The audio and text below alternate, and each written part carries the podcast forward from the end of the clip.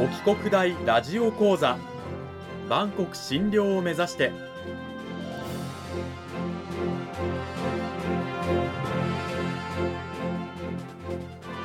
番組タイトルにある万国診療とは世界の架け橋を意味する言葉です。この番組はアジアの十字路に位置するここ沖縄にある沖縄国際大学で日々どのような研究や教育が行われているのかを発信していく番組です。案内人はラジオ沖縄アナウンサー小橋川響が務めます。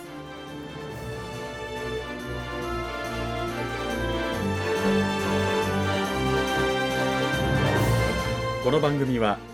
沖縄国際大学の提供でお送りします。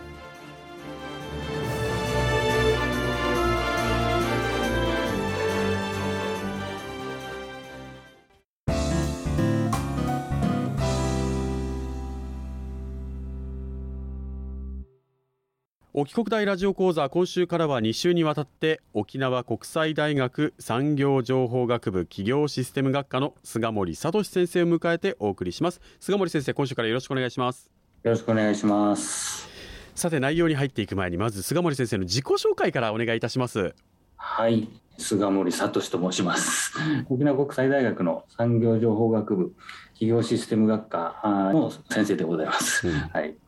一応研究のテーマ、あまあ、研究している事柄というと、まあ、会計の特に管理会計という分野で、えーまあ、その中でも特に会計の歴史っていうのを取り扱って、えー、研究しております。なるほど。そういう関係から国大で担当しているのは、まあ、管理会計とか原価計算だとか工業簿記だとかっていうのが担当の内容になっております。なるほど。もうね会計管理会計簿記とかって聞いた瞬間う頭がってなってくるようなちょっと リスナーさんもいらっしゃるかもしれないんですけれどもね企業の経営とかもしくはねあのそこで働く人にとってはすごく重要なことだと思いますけれどもねそんな菅森先生をお招きして今週から2週にわたって講義タイトル「数字を使わない会計学」と題してお送りしたいと思います。あの菅森先生数字を使わない会計学というタイトルなんですが会計と数字って切り離せないものなんじゃないかなって思うんですけれども数字を使わないどういうことなんでしょうか？えー、もちろんその、まあ、金額を表示するとかお金をを管理するっていうような話なので、えー、まあ切った切り離せないものなんですけどおおまあ、そういったそのお金を経、えー、簿記だとかで、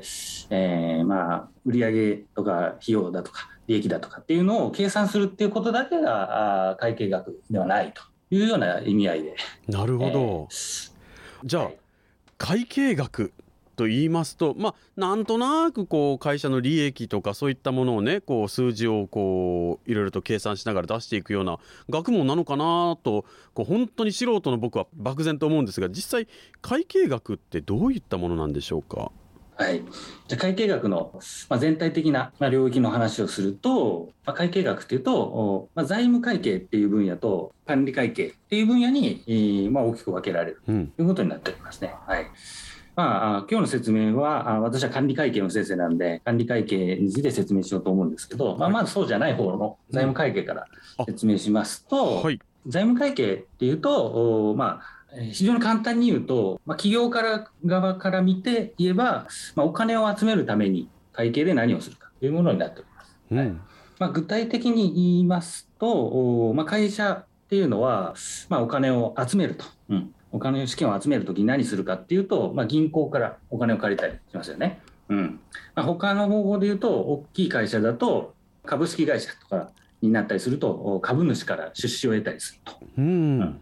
小さい会社だと銀行とかにやっぱなると思うんですけど、まあ、その時に何をするかっていうと、まあ、お金を借りた時に返せますよと。いう表示が必要ですよね、うんうん、株主からお金を集めるときも、いや、配当が出るからお金を出してくださいというふうにすると。まあ、その時に会計の話だと、まあ、財務諸表ですね。うんまあ、損益計算書って言って、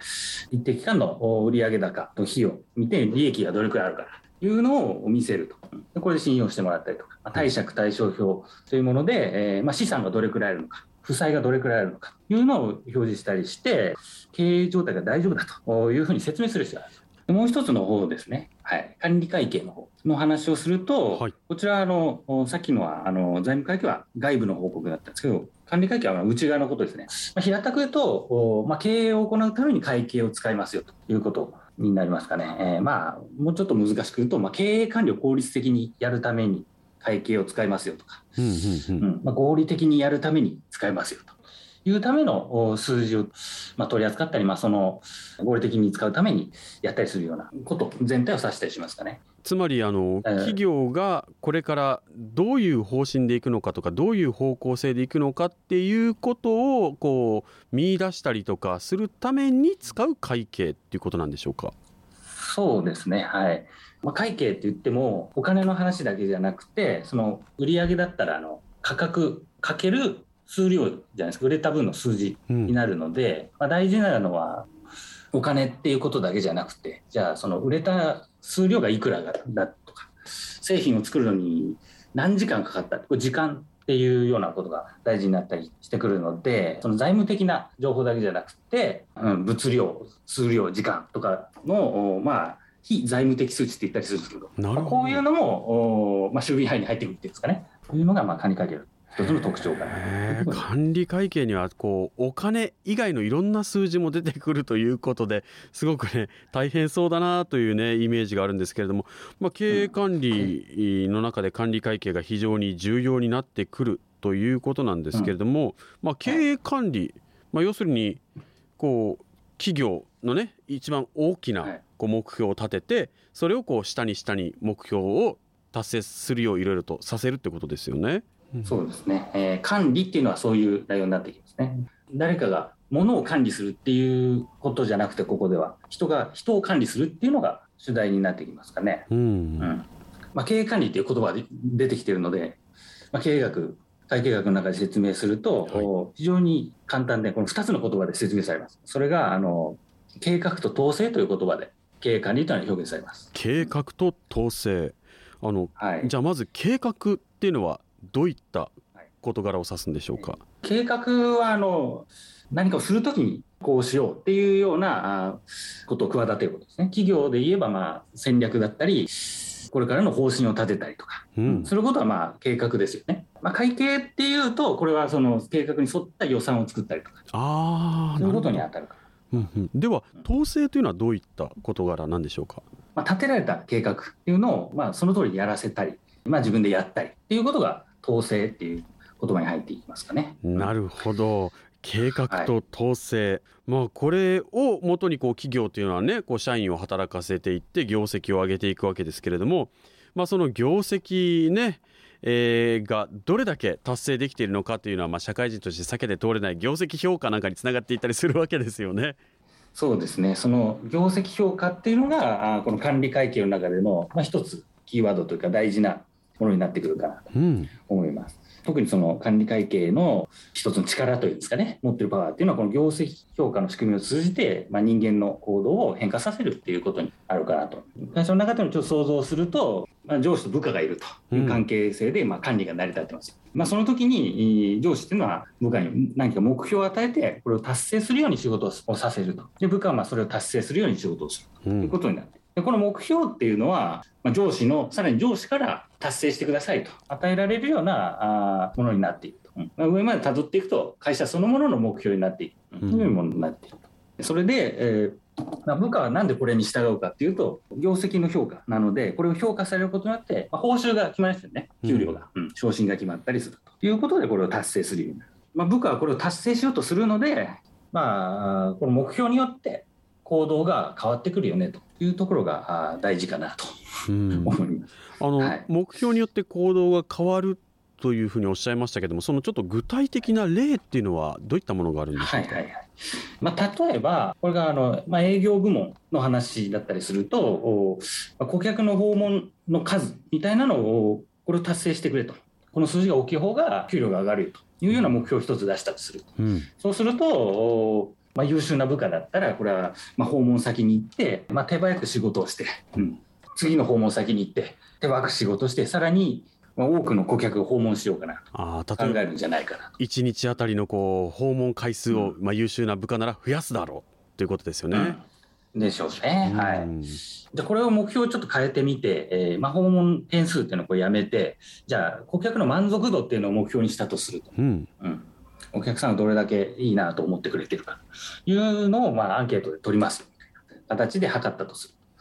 ま、その場合はあ、まあ、顧客の訪問先訪問の数っていうのは減るかもしれないけれどおまあ、一個一個のお客さんに対して、えーまあ、非常に丁寧に接客するかなと、うんまあ、いろんな話を聞いたりどこがどうしてほしいのかっていうのを聞いたりして、えーまあ、満足度を高めるような行動を取るかなというようなことになるかなと。うん。まあ、こんな感じで、えー、とこう目標をどう与えるかによって、まあ、部下の行動が変わってくると、うん。管理する対象の行動が変化していくな。まあ、なるほど。こういう意味で言えばあー管理会計はこの業績評価っていう、うん業績を測ってあげるっていう仕組みをと通じて、まあ、人間の行動に影響を与えるからというふうなことが一つ、さらにこれをこう連続して繰り返していくことで、えーまあ、組織全体のこの組織はこういう行動を取るっていうのをこう変えていける組織全体を変えていけるっていう力があるのがまあ管理会計なるほど。管理会計っていう言葉だけ聞くとどういうものかっていうのが漠然とね皆さんイメージできなかったかと思うんですけど今の聞くともう管理会計というものが組織のありようや方針そしてそこで働く人々の行動指針すら変えてしまうというものなんだよこれが管理会計ですよということなんですね。皆さん分かっていただけたかなというふうに思いますけれどもね。さあじゃあ次はどうなるかということで時間がやってまいりました。今週は沖縄国際大学産業情報学部企業システム学科の菅森聡先生にお話を伺いました。菅森先生どうもありがとうございました。ありがとうございました。沖国大ラジオ講座あっという間にお別れの時間となってしまいましたけれどもねさあ菅森先生今週の話を踏まえた上であの来週はどういったお話を聞かせていただけるんでしょうか？はい、えー業績評価の話をしたので、このじゃあ業績評価でもってこの設定した目標っていうのをじゃあどうやったら達成できるのかと、うん、どうしたら達成しやすいかなというようなあー感じの話でしたね。はい、うん、今日の内容をさらに具体的に細かく説明をしていただけるというような話が来週になっておりますので皆さんぜひ来週もお聞きください。今週は菅森聡先生にお話伺いました。先生来週も引き続きよろしくお願いします。はい、よろしくお願いします。